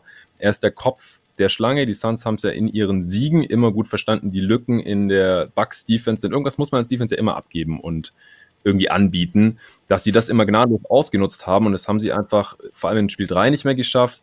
Und jetzt im vierten Spiel hat es halt auch nicht ganz gereicht, obwohl Booker es fast noch geschafft hätte, aber im vierten Viertel, da lief dann halt einiges auch nicht mehr für Phoenix und dann haben sich die Bucks das Ding genommen. Ich glaube, ein Punkt, den wir noch ganz klar ansprechen müssen, und Jan, äh, Janis sag ich schon, äh, Julius, du hast über Janis' Defense äh, eine Analyse ge gemacht, die wir mal anschauen werden. Ähm, also für meine Begriffe hat sich die Serie einfach auch verändert, als Budenholzer gesagt hat, äh, Janis ist jetzt quasi ja. mein, mein, nicht mein Fulltime-Fünfer, ne? Lopez sehen wir ja schon, aber er ist jetzt einer, den ich da unten viel runterstelle, weil ich einfach weiß, die Probleme, die wir mit Lopez haben, die sind sofort weg, äh, wenn Janis da spielt. Und das kriegen die Suns für meine Begriffe jetzt nicht nachhaltig bestraft. Ja, Janis, äh, wunderbares defensives Spiel gemacht. Ähm, in jeder Rolle, in der sie ihn eingesetzt haben, einfach überzeugt. Und natürlich das Play, über das wir reden müssen. Sein äh, Signature All-Time Great NBA Finals Moment, den er jetzt hatte. Ähm, wahnsinniges Play, was eigentlich zu jedem Zeitpunkt für Aufsehen gesorgt hätte, für, ähm, aber in einem One-Possession-Game, eine Minute vor Schluss, in einem Must-Win in NBA Finals ist natürlich dann nochmal was anderes. Die Suns da ihr ihr Play gelaufen mit dem ähm, Aiton Booker Dribble Handoff nach dem Crowder Screen. Und wir sehen hier, Janis steht relativ hoch, damit Booker ähm, nicht zum Korb kommt und auch nicht so viel Platz hat und recovert dann, dann wahnsinnig krank. Und ähm, ja, du hast es gesagt, Janis als defensiver Center ist der Gamechanger in dieser Serie. Und wir sehen das hier. Ähm, jemanden wie Chris Paul in den Finals in, auch mit so einem Spacing hinter sich zu lassen, das ist kein Drama, das passiert. Aber dann diese Recovery-Fähigkeiten und dann die, die Fähigkeit, den Raum wieder gut zu machen, das unterscheidet halt Janis von vielen, vielen anderen Spielern und halt auch, dass er switchbar ist. Wir sehen das hier, er switcht raus zu Chris Paul und verteidigt ihn dann im 1 gegen 1. Also egal, was von ihm verlangt wurde, er hat diesen Job wahnsinnig gut gemacht. Ähm, auch ein Grund, warum Aiden in den letzten Spielen so blass ist, ist halt auch, dass Janis ihn verteidigt. Und wenn, wenn wir jetzt hier das gleich sehen, ähm, Jan ist genial gemacht. Ähm, Aiden will ihn da aufposten, zum Korb zurück, ähm, drückt ihn da zum Korb und Janis zieht den Stuhl einfach weg und Aiden verliert dadurch den Ball. Also auch das ziemlich cool gemacht. Und dann seine allergrößte Stärke ist ja immer noch die Weak Side Help Defense und die Team Defense. Ähm, davon sehen wir jetzt weniger in den Finals, aber wenn er es macht, dann, dann auch mit groß, großem Erfolg. Und ja, und da auch in der Crunch Time da gewesen. Jedes ist 37 Sekunden vor Ende, One Possession Game und er holt den Stil. Also Janis hat seinen Ruf als Top 2, Top 3, Top 4, was auch immer, Playoff Defender ähm, nochmal bestätigt letzte Nacht und, und diese defensive Änderung, du hast gesagt, ist, ist einer der Gamechanger für, für die Bucks in dieser Serie. Ja, wir haben, glaube ich, in der letzten äh, Folge darüber gesprochen, dass es echt so eine Mängelverwaltung ist auf beiden Seiten, gerade was die Bank angeht. Und muss man ehrlich sagen, die, Bucks haben da wirklich jetzt zumindest vielleicht den Schlüssel gefunden, dass das Serie jetzt entschieden ist, so weit würde ich nicht gehen, aber der Ball liegt klar äh, bei den Suns, da muss man klar schauen, wie die reagieren. Und vor allem würde ich auch nochmal abschließend nochmal sprechen wollen über die eine Sache, wo die Suns irgendwie gar nicht mit klarkommen, Jonathan, das Pick and Roll von, von Chris Middleton und Janis Antetokounmpo. Äh, wir haben gerade viel über Janis gesprochen und gefühlt war der über 45 Minuten auch, auch der wichtigste Mann. Aber am Ende ist es dann halt oft dann halt Chris Middleton, der jetzt der Closer ist für die äh, Bucks und sagt, und dieses eigentlich relativ einfache Pick and Roll von, von Middleton und Antetokounmpo kriegen die Suns nicht in den Griff. Hast du eine Idee, warum das so ist, Jonathan? Ja, weil Middleton halt mal seine Würfe trifft. Ne? Also er ist halt, ich glaube, ich habe es in jedem Stream gesagt, er ist einmal ein Tough Shot Maker und äh, wenn er halt, also gut, hier spielt er natürlich auch den, den Pass auf Janis, der als Rollman natürlich auch unglaublich stark ist und es wurde ja auch in vielen Serien und in vielen Spielen immer kritisiert, wieso wird dieses Play nicht öfter gelaufen, weil es halt unglaublich effizient ist, aber dazu muss halt Janis in diese Rolle als Rollman rein wollen und nicht selber irgendwie was mit dem Ball in der Hand äh, machen wollen, irgendwie aus der Midrange und äh, dann muss, muss Middleton äh, eben mitlaufen und er muss halt auch seine Würfe treffen an dem Tag, weil sonst kann man ja auch von ihm weghelfen. Das äh, war jetzt halt in Spiel 4 auch wieder der Fall. Er hat 40 Punkte gemacht und dann kann er entweder selber in den Wurf gehen oder halt äh, immer Janis da als Rollman äh, bedienen. Hier geht er selber in den Wurf, äh, trifft einen Clutch-Shot zum Ausgleich, zwei Minuten vor Schluss und dann hat er in der Crunch-Time nochmal so ein Ding reingemacht. Hier ist das Handoff, wieder Stepback, Midrange, Boom. Und an manchen Tagen trifft er die, an manchen nicht. Anders kann man es, glaube ich, nicht ausdrücken. Er war jetzt nicht ultra effizient in dem Spiel über weite Strecken, hatte über weite Strecken mehr Field Goal Attempts als Punkte. Das ist äh, selten ein gutes Zeichen, außer man sieht unendlich viele Freiwürfe, was er auch nicht gemacht hat. Aber am Ende hat er die Dinge halt gemacht und das war unglaublich wichtig. So haben die Bucks die Crunch-Time entschieden, das vierte Viertel äh, gewonnen mit zwölf Punkten aus dem sechs Punkte Rückstand und sechs Punkte Führung gemacht, das Ding quasi noch gedreht und es war ein Do-or-Die-Game, weil sonst wären sie eins da hinten gelegen. Also klasse Job von, von ihm und natürlich auch von Janis, gerade im Zusammenspiel. Man muss sogar auch sagen, was Budenholz natürlich auch gut macht, er lässt dieses Pick and Roll auf der Seite laufen, wo keiner in der Ecke steht, so Empty Side Pick and Rolls und dann ist es ja nochmal doppelt schwer, äh, da wegzuhelfen und wir haben die Würfe von, äh, von, Ant, äh, von Antetokounmpo, von Middleton gesehen und ich meine, Adding Inside to Injury, das sind ja genau die Mitteldistanzwürfe, die Suns-Fans ja eigentlich von Chris Paul sehen wollen. Nur der ist da halt gar nicht reingekommen. Aber vielleicht ändert sich ja das in Spiel 5 und da sprechen wir nach der zweiten Werbung drüber.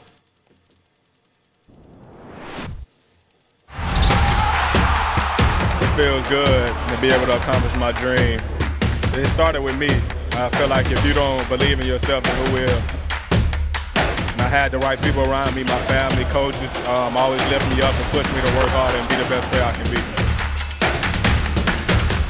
The Memphis Grizzlies select John Morant from Murray State University.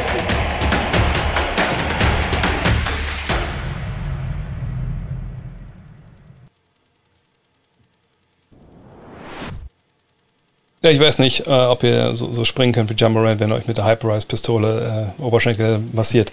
Aber ihr könnt es probieren, zumindest, wenn ihr das Ding bei, bei Kicks.com bestellt. Da gibt es jetzt die Produkte von Hyperize. Von daher einfach mal bei Kicks.com vorbeischauen. Monty Williams, den hatten wir schon mal hier mit einer Ansprache, ähm, die relativ eindrucksvoll war. Äh, und das ist natürlich auch ein Coach, der, der weiß, was, was sein Team von ihm braucht. Und jetzt vor Spiel 5 braucht man, glaube ich, auch eine Menge. Und ich glaube, Monty Williams hat vor diesem Spiel die richtigen Worte gefunden. What happened tonight is correctable. 17 offensive rebounds they got, 17 turnovers we had. Think about that, guys. We had a 21 point fourth quarter. We're making it hard on ourselves, okay? But we can't have our heads down. It's emotionally tough. But we got to know we put ourselves in this position. We got home court advantage. You got to keep your spirit high. That's the deal. Ever since I've been here, we talked about everything you want is on the other side of hard. This is hard. This is freaking hard. So you got to stick together. That's the deal. All right, let's bring it in. Come on, guys. Und ich möchte darauf hinweisen, dass der beste Mann in diesem Video nicht äh, Monty Williams ist, sondern Dario Saric. Ich meine, so ein Hype-Man zu sein mit einem Kreuzbandriss für, für, deinen Trainer und ich so, ja Mann, das macht total Sinn, ey, geil, geil, das habe ich so gefeiert. Unfassbar geiler Typ. Aber der fehlt natürlich und, und nach wie vor äh, fehlt es da auch natürlich unterm Korb äh, an einigen. Ähm, Julius, siehst du jetzt vor Spiel 5 ein klares Adjustment, wo Monty Williams sagen, okay, das ändern wir jetzt, da, da, schalten wir viele Sachen ab. Oder sind wir momentan an so einem Punkt, jetzt nach vier Spielen, wo man sagen müsste, naja, also jetzt hat man eigentlich alles gesehen. Äh, die Bucks hatten ihr Kitchen Sink Game, ähm, die Suns haben die ersten paar Treffer gesetzt. Jetzt weiß man alles über den Gegner. Jetzt kommt es wirklich darauf an, wer am gewissen Abend halt die besseren, das bessere Shotmaking hat. Ja, also die eine Sache ist natürlich Rebounding. Ähm, es gab mehrere Situationen, in denen man wirklich, also defensives Rebounding, in dem man wirklich hervorragend verteidigt hat und die und die Bugs dann zu offensiven Rebound, Second Chance Points äh, gekommen sind. Und das darf halt einfach nicht passieren. Und da kannst du als Coach nicht so viel mehr machen, als den Jungs zu sagen, yo, reboundet den Ball. Und, und der Rest, ja, ist dann halt an den Spielern. Und ähm, deswegen, was man da jetzt an taktischen Adjustments machen kann, wüsste ich jetzt auch nicht. Was wir im letzten Spiel gesehen haben, war, dass der Fokus deutlich mehr darauf lag, dass der Korb beschützt wurde. Wenn wir uns an das Spiel davor erinnern, als Middleton gedoppelt und getrappt wurde und, und sehr weit draußen verteidigt wurde, was nicht funktioniert hat. das hat man ja im letzten Spiel anders gemacht. Aiton war deutlich mehr, deutlich häufiger in Korbnähe. Man hat sehr viel mehr Drop Defense gespielt und hat dann halt mit den Würfen gelebt. Und ich denke, eines der beiden muss man in irgendeiner Art und Weise abgeben. Also entweder man sagt, okay, wir leben mit den Jumpern der Bugs oder halt mit Versuchen am Korb und ich denke, dass da die, die Marschroute schon sein sollte, dass man, dass man dann eher mit den Würfen lebt und dann vielleicht, ja, hofft, klingt vielleicht ein bisschen blöd, aber einfach, ähm, ja, hofft, ich sag's jetzt mal, dass das Middleton nicht heiß läuft und dann diese schweren Würfe nicht trifft, die er jetzt im letzten Spiel auch ähm, ziemlich gut, gut verwandelt hat, vor allem dann am Ende. Ja, ansonsten wüsste ich jetzt auch nicht. Ähm, du hast gesagt, es ist jetzt nicht so, dass ähm, ein Team das andere jetzt für unlösbare Probleme gestellt hat bisher. Es ist jetzt nicht so, dass ich jetzt sagen kann, okay, die, die Bugs haben jetzt die Suns entschlüsselt. Es gibt jetzt nichts mehr, was, was die Suns machen können. Das Ding ist durch. Beide Teams haben, haben die Chance, das zu gewinnen. Das ist auch das Schöne. Es gibt ähm, auf beiden Seiten Sachen, die man anders machen kann. Und ich denke, das Team, was ähm, mehr von dem macht, was sie so stark macht in diesem Jahr, gewinnt am Ende die Finals. Einer, der, der verdammt stark war, war Devin Booker, wir haben es schon mal kurz erwähnt, Jonathan. Ähm, aber da waren natürlich extrem schwere Abschlüsse auch dabei.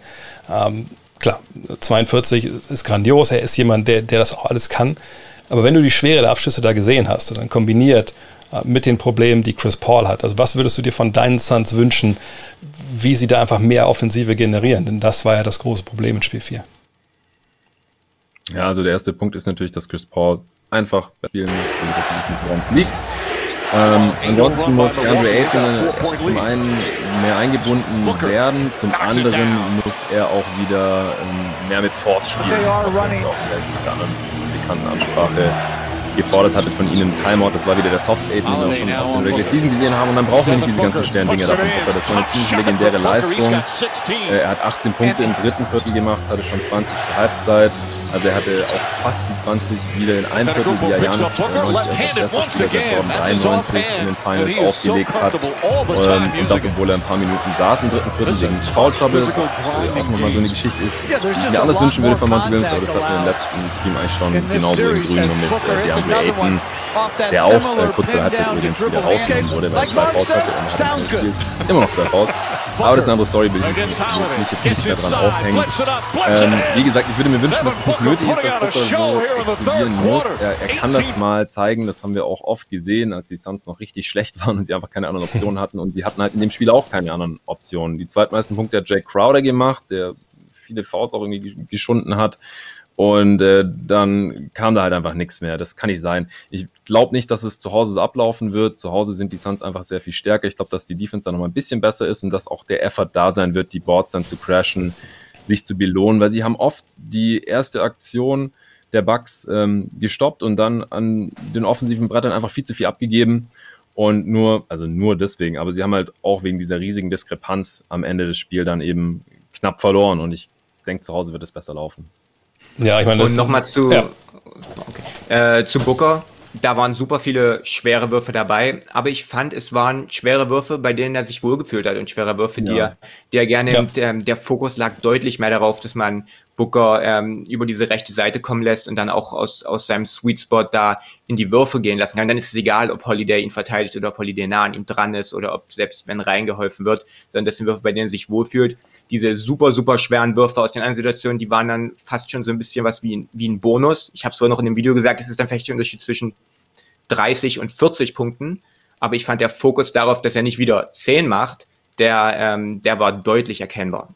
Ja, das auf jeden Fall. Und da vielleicht eine Frage an euch beide. Würdet ihr jetzt, wenn ihr Mike Budenholzer wärt, sagen, okay, also Chris Paul hat augenscheinlich Probleme, hat sicherlich auch eine Menge mit äh, Drew Holiday zu tun, aber warum versuchen wir es nicht einfach mal, dass wir Holiday auf Booker stellen, denn das, das Paul 40 liefert, das glauben wir eigentlich nicht. Also ist das ein Matchup, was ihr eventuell ändern würdet, äh, Jonathan? Ja, also solange es nicht ganz klar ist, also es liegt sicherlich auch an der Defense, da mhm. habt ihr recht, da würde ich überhaupt nicht widersprechen, die ist sehr stark von Holiday, auch diese Full Court Press und solche Geschichten. Mhm. Aber normalerweise ist Chris Paul halt kein Spieler, der sich von sowas so aus dem Spiel nehmen lässt, vor allem nicht über mehrere Spiele hintereinander. Er adjustet normalerweise im nächsten Spiel, ist es dann kein Problem mehr. Deswegen ist es, glaube ich, eine Sache, die die Bucks mal ausprobieren sollten. Ja, also dann, dass Booker vielleicht auch ein bisschen schwerer an seine Spots kommt und ähm, ja, dann guckt man einfach mal, was, was Paul gegen, ja, im ersten Spiel war es halt äh, auch dann PJ Tucker und da hat er auch dann ein sehr gutes Spiel gehabt. Das, aber man kann es mal ausprobieren. Ich meine, wenn es nicht klappt, dann kann man sie auch wieder zurückswitchen in Game. Siehst du das eher nicht, Julius? Oder ist das was, wo du denkst, nee, das funktioniert ja eigentlich und wir hoffen mal lieber, dass, dass Booker keine 42 mehr macht? Na, wir haben sie halt schon im letzten Spiel ein bisschen gesehen. Also es ja. waren ja mehrere Szenen noch dabei, in denen Holiday schon an Booker dran war. Was ich vielleicht mal ausprobieren würde, wäre, dass man vielleicht Booker mal doppelt und Trap vielleicht, vielleicht, also das haben wir von den Lakers am Anfang ein bisschen gesehen, nicht jetzt dauerhaft und äh, vielleicht auch nicht, nicht unbedingt ähm, sofort, sobald er über die Mittellinie kommt, aber ähm, dass man da einfach versucht, auch ein bisschen Abwechslung reinzubringen, weil ähm, ja, und, und, und einfach versuchen, ihn, ihn dann die Plays machen zu lassen und dann vielleicht ihn zu zwingen, abzuspielen, weil wenn jetzt Bridges und, und Paul ähm, Probleme haben und dann vielleicht doch, dann lebe ich lieber vielleicht mit, mit einem Paul Catch and Shoot Dreier oder mit einem, mit, mit, mit einem Midrange Wurf vom Booker oder dann noch mit einem Bridges Dreier, als das Booker wieder so, so heiß läuft. Ja, das ist für mich so eine Frage, wo ich echt zwiegespalten bin. Auf der einen Seite sehe ich es so wie du, auf der anderen Seite bin ich immer der, der sagt, na gut, also ich habe es eigentlich lieber, wenn einer äh, diese schweren Würfe nimmt. Und auch wenn er die trifft, dann, dann ist das halt gut. Ne? Er ist jetzt auch nicht Jordan in dem Fall. Ne? Ähm, und dann ist mir aber lieber, dass die, die Dreier einfach nicht fallen. Das waren jetzt auch wieder nur 7 von 23 und die konnten ihre Offense in der Beziehung einfach gar nicht aufziehen. Ähm, auch eben, weil das nicht großartig mit, mit Doppeln oder so geregelt wurde. Und bevor dann wirklich Bridges anfängt zu treffen, Crowder, Johnson, äh, und ich dann einfach wirklich Probleme habe, da spiele ich es vielleicht eher lieber so und hoffe, dass es dann nicht 42 sind, sondern nur 35, was immer noch gut wäre, aber wo ich dann vielleicht trotzdem eine relativ gute Chance habe, das Spiel zu gewinnen. Allerdings, eines, ja. ein Thema haben wir haben angesprochen, habe ich leider vergessen, fällt mir gerade ein, das rauszusuchen. War das das sechstes Foul von Devin Booker oder nicht? Klar. Also das war eine der komischsten Schiedsrichterentscheidungen, die ich je gesehen habe. Und ich habe mich als Suns-Fan dann auch total komisch gefühlt, weil ich die ganze Zeit gedacht habe, der Devin Booker dürfte gerade nicht mehr spielen. Was, was ist das hier? Also das war einfach nur weird. Und dann hat er später ja nochmal so ein riskantes Play gemacht, ja. was man auch nochmal hätte pfeifen können gegen Middleton. Das war für mich kein ganz so klares Foul, aber dagegen Holiday hat er eigentlich zweimal gefault. Einmal an der Hüfte ja. und dann nochmal ja. oben. Also erstmal, wieso geht er da so rein mit fünf Fouls? Ja, du bist der wichtigste Offensivspieler gerade totaler Brainfart und, und dann, dass es nicht gepfiffen wird. Also ich weiß gar nicht, was ich komischer fand. Ja, vor allem, es, es war auch nicht so, dass du irgendwie sagen könnte, okay, der, der Ref hat ein schlechtes Fenster schon irgendwie davor, sondern das, das, das, das, das war ja klar. Also dafür schreibt jemand, dass das fünfte Foul kein Foul war. War das fünfte Foul dieser Boxout in der Baseline? Ja. Und das war, ja, also ja, haben zwar, genau zwar dumm. mit dir Fouls, genau, Box, genau. dann gehst du nicht in den Körper rein. Und ich, dachte, ich dachte, ich höre nicht richtig, als dann, glaube ich, wenn Gandhi meinte, das ist kein Foul. Das ist, come on, ey, der Typ ist an der Baseline, totaler Blödsinn, der hat nicht mal eine Chance auf einen Rebound gehabt, großartig, und du rahmst ihn von der Seite war um. Ne. Das war, das war nicht clever von. Also bei allem, was er geil gemacht hat, das waren wirklich ein paar Sachen, die, die kann man schwer verstehen. Ähm, heute aber kein Over-Under, deswegen frage ich jetzt, wer gewinnt Spiel 5, Julius? Ich setze auf Phoenix. Spielen zu Hause. Hm. Denke ich, denke, sie finden eine Antwort und ähm, ja, ich habe Suns in 7 getippt vorher und bei dem Tipp bleibe ich auch. Ich denke, ich denke, die Suns antworten. Jonathan? Ja, ich denke auch, dass äh, Phoenix zu Hause bisschen besser spielen wird als im letzten Spiel. Das letzte Spiel war schon knapp. Ich dachte, dass Phoenix in einem knappen Spiel die Nase vorne haben könnte und dann wäre die Serie jetzt halt schon entschieden. Aber wie gesagt, bei einem Chris Paul in der Form weiß ich es nicht. Aber selbst wenn er jetzt im nächsten Spiel wieder nicht so fit aussieht, dann glaube ich, dass halt zu Hause die Defense ein bisschen besser sein wird und vielleicht ein anderer Spieler dann offensiv in die Bresche springen kann. Ich glaube auch, dass wir von Aiton wieder ein Bounceback-Game sehen werden, offensiv. Ich hoffe, dass er dann die Defense halten kann. Also ähm, Aiton hat jetzt hier in diesen Finals teilweise auch ähm, an einem der beiden Enden des Feldes immer ein bisschen nachgelassen. Aber ähm, ja, um es kurz zu machen, ich tippe auf die Suns in Spiel 5. Also ich, ich bin wirklich hinterhergerissen. Ich habe ja eigentlich ähm, Bucks in 6 äh, getippt, äh, äh, Suns in 6 getippt. Von daher, wenn ich es für Bucks setze, würde ich mal einen Tipp hier in den Dreck treten. Aber genau das werde ich tun. Äh, weil ich, also weißt du, in den ersten vier Spielen war es klar. Da konnten wir immer sagen, okay, also das war jetzt taktisch äh, der, der Grund, so, ne, deswegen haben die gewonnen, deswegen haben die gewonnen. Und jetzt nach Spiel 4 habe ich mir erstmal den Eindruck, dass ich denke, nee, ich kann mir gewisse Sachen nicht erklären. Wie gesagt, Chris Paul vor allem. Ne, das, was ist da los? Das habe ich auch getweetet. Ist er verletzt? Keine Ahnung. Ähm, ich, ich habe den Eindruck, dass, dass die Suns ein bisschen ihren Faden verloren haben und so ein bisschen ihr Mojo. Äh, das heißt nicht, dass sie es nicht wiederbekommen.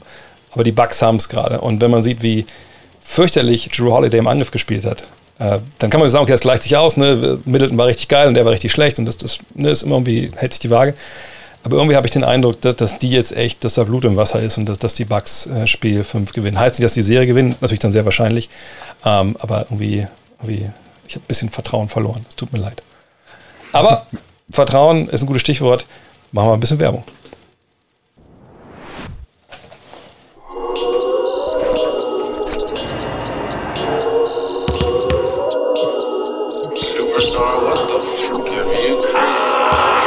The south side, we roll. Clutch, coming for you.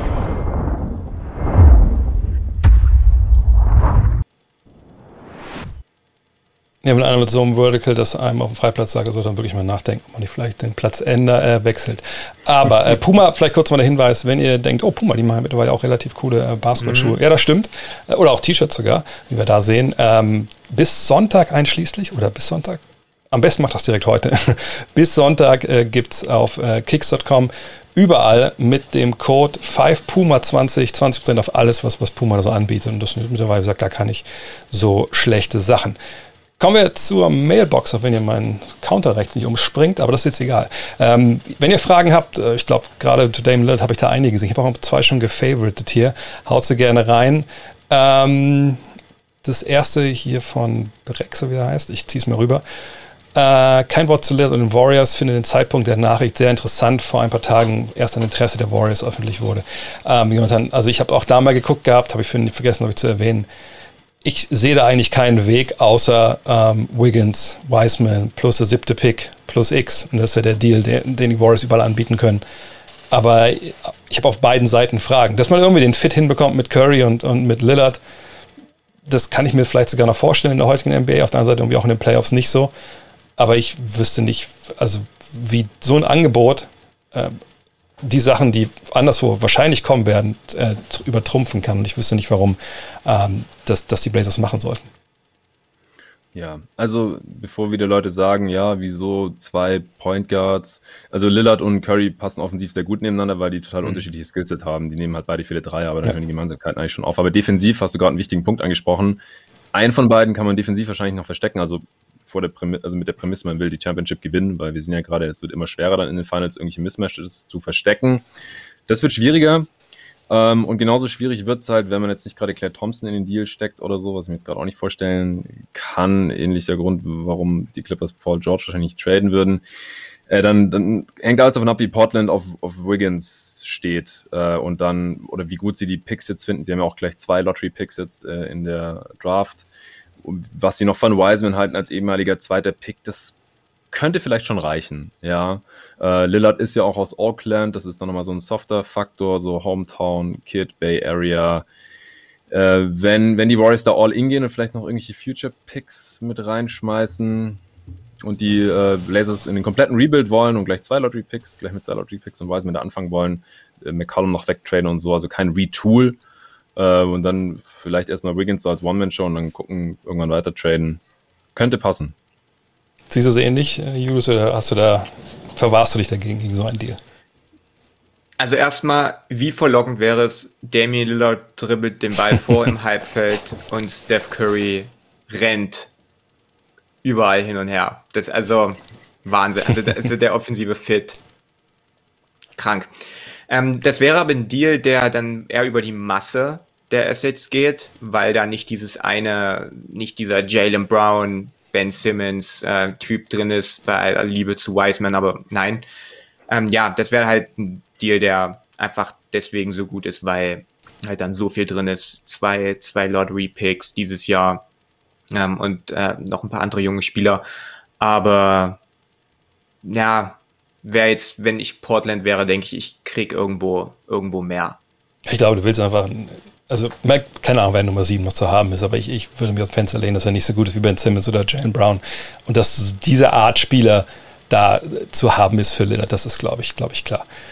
Inwiefern haben die Olympia-Teammates da vielleicht Einfluss auf Lillard gehabt? Wird er eventuell ein neues Superteam gebastelt? Die, genau die Frage haben wir eigentlich wo in der Show 2 gestellt, aber da haben wir gar nicht über Lillard gesprochen, äh, wie wir mit dem auf gar keinen Fall aufs Zimmer schicken würden. Ähm, ehrlich gesagt glaube ich das fast nicht. Also ich glaube, was du für sagst, Jonathan, ist, ist ein interessanter Punkt. Ne? Ich meine, so, klar, eigentlich ist so 30 vielleicht so, ne, so, ein Geburtstag, wo man ein bisschen auch nachdenkt, so, ja, was kommt jetzt eigentlich noch im Leben? Ähm, aber ne, nachdem er jetzt dieses Jahr wieder gemerkt hat, so richtig nach vorne gekommen sind wir nicht. Ähm, ich glaube, Lillard sieht andere Teams, die halt besser werden, ne, die, die dann jetzt in den Conference Finals spielen. Stichwort die Suns zum Beispiel, die man vielleicht nicht vorher auf der Rechnung hatte, oder er zum Beispiel wahrscheinlich, ich meine, die sind ja nicht in Sonnengang, wahrscheinlich Portland gesagt, die Suns sind klar besser als wir. So, ähm, dann die ganze Geschichte mit Chauncey Billups, ähm, ne, diese Instabilität rund ums Front Office und Besitzerin. Ähm, ich glaube, da kam einfach viel zusammen und deswegen glaube ich, dass das eher Ausschlag gibt. Und klar, wenn man da vielleicht dann noch mit Nationalmannschaft unterwegs ist und man redet so ein bisschen und man wird vielleicht auch gefragt, Mensch, was bei euch eigentlich los? Das ist ja, man hört ja nur so Chaos-Nachrichten, dann kann das vielleicht so den letzten Kick geben, aber ich glaube nicht, dass da irgendwer äh, mit ihm abends in einer Hotelbar äh, bei einem Kiba irgendwie geredet hat, komm mal, mal zu uns. Oder, oder hast du da irgendeine Idee, Jonathan, wer das vielleicht gemacht haben könnte? Ich meine, Draymond Green ist im. Team, wir haben gerade über die Warriors gesprochen. Ja, stimmt, aber von den anderen Spielern der Teams äh, seiner präferierten Destinationen. Äh, New York ist ja jetzt keiner mit dabei zum Beispiel. Da haben wir jetzt auch noch gar nicht drüber gesprochen. Die ähm, haben zumindest mal einen Capspace, um dann da was Neues aufzubauen zum Beispiel. Assets geht so. Ähm, ja, von Lakers ist auch keiner da. Also ich glaube, das ist jetzt nicht so der ähm, entscheidende Faktor gewesen. Ich glaube, das hat sich einfach schon länger angebahnt. Vielleicht ja. hat er jetzt gemerkt, ja, es ist geil, mit besseren, mit talentierteren Teammates zu zocken. Und äh, dann, dann hatte er in Vegas vielleicht seinen Geburtstag gefeiert und hatte diese fixe Idee, ich will jetzt weg, ich will mit besseren Teammates zocken hier in einer anderen Stadt. Aber hat er auch gemerkt, wie das beim Team USA ist mit guten mhm. Teammates. Nichts gegen CJ McCallum, äh, Yusuf Nurkic und Co. Aber ich glaube, sind wir uns einig. Äh, Frage zu den Finals. Findet ihr, die Bucks müssten Holly offensiv mehr ins Spiel bekommen? Habt ihr da eine Idee? Wären Post-Ups gegen die leichteren Guards eine Möglichkeit? Julius, das, du schüttelst schon den Kopf, das kannst du direkt beantworten. Nee, also ähm, Post-Ups, ISOs für Holiday, äh, lieber nicht.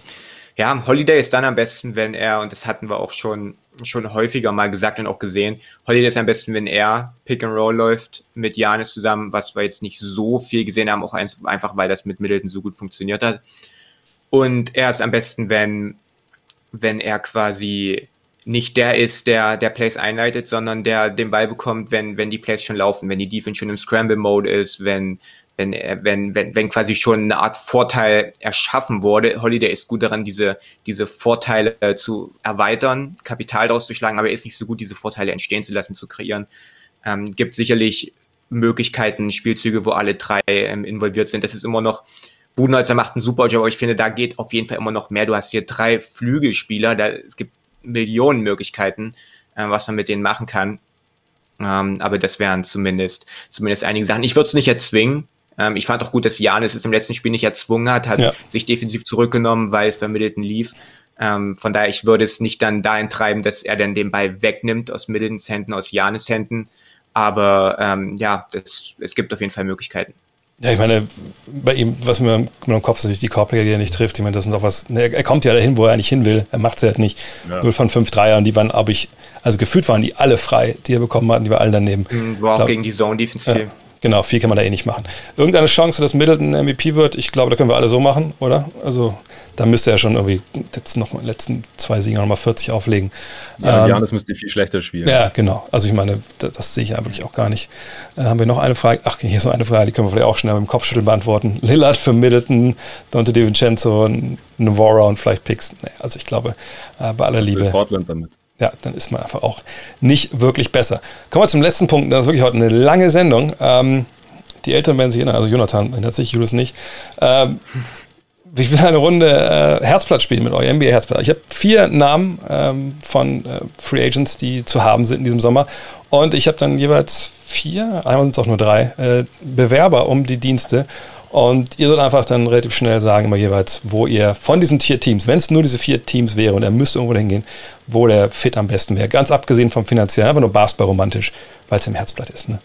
Fangen wir an mit Lonzo Ball, ja, also ein Point Guard, der hat sich extrem gemacht in den letzten Jahren, ne, sein Dreier entwickelt, defensiv, hat Jonas schon gesprochen, jemand, ähm, der wirklich auch ne, Fortschritte auch da verzeichnet hat, ähm, braucht den Ball nicht in seinen Händen, macht den Ball schnell, ist halt wirklich auch wirklich ein Glue-Guy auf der Eins. Und da bewerben sich jetzt gleich mehrere Teams. Die Toronto Raptors zum Beispiel, äh, eine Mannschaft, die einen alternden Point Guard hat und den wahrscheinlich jetzt von dem verlassen wird, also von daher ist da auch äh, Platz im Herzen Chicago Bulls haben gar keinen Point Guard, von daher, die wären froh, wenn mal jemand in die Stadt kommt.